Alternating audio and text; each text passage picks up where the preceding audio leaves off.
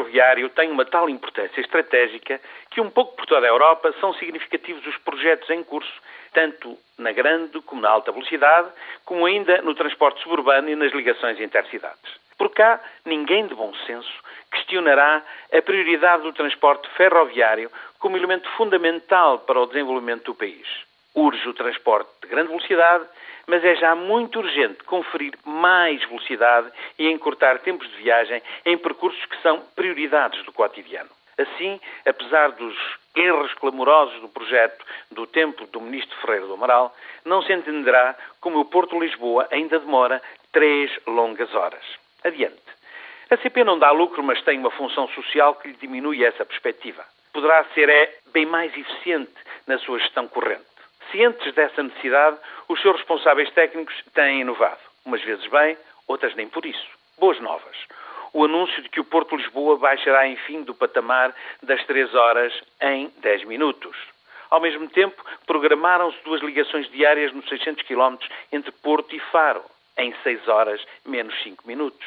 E o eixo suburbano Aveiro-Porto terá uma oferta reforçada. Pois é, mas para as más notícias não suplementarem as boas, com a extinção do Intercidades Porto Régua e os tempos de viagem nas generalidades dos percursos a norte aumentarem significativamente, temos a reconfirmação de que o projeto TGV, afinal, continua consistente para a ligação Porto-Vigo.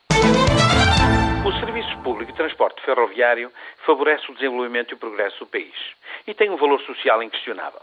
Por isso, é um setor que tende a ser deficitário.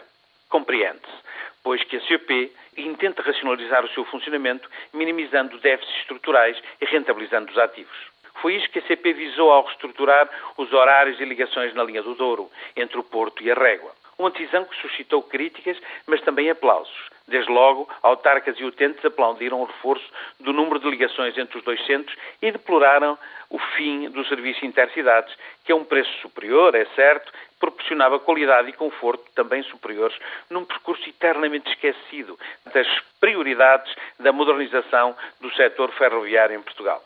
Enfim, com a mudança, a CP espera melhorar os seus resultados operacionais na linha do Douro em 70%, diminuindo os prejuízos de 6,7 milhões de euros para 4 milhões. Compreende-se a dimensão do problema.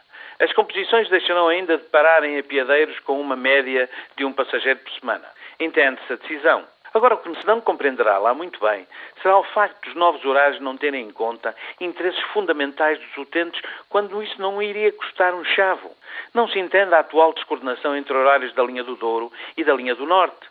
Por escassos minutos perde-se em Campanhã o Alfa Pendular para Lisboa, que por sua vez chega ao Porto 20 minutos depois da partida do comboio para a Régua. Uma viagem que levaria 4 horas e meia passa, assim, a levar 6 longas horas. Para os utentes, tempo é dinheiro. Mas para a CP, embora a conjugação de horários nada lhes custasse, tempo é apenas indiferença.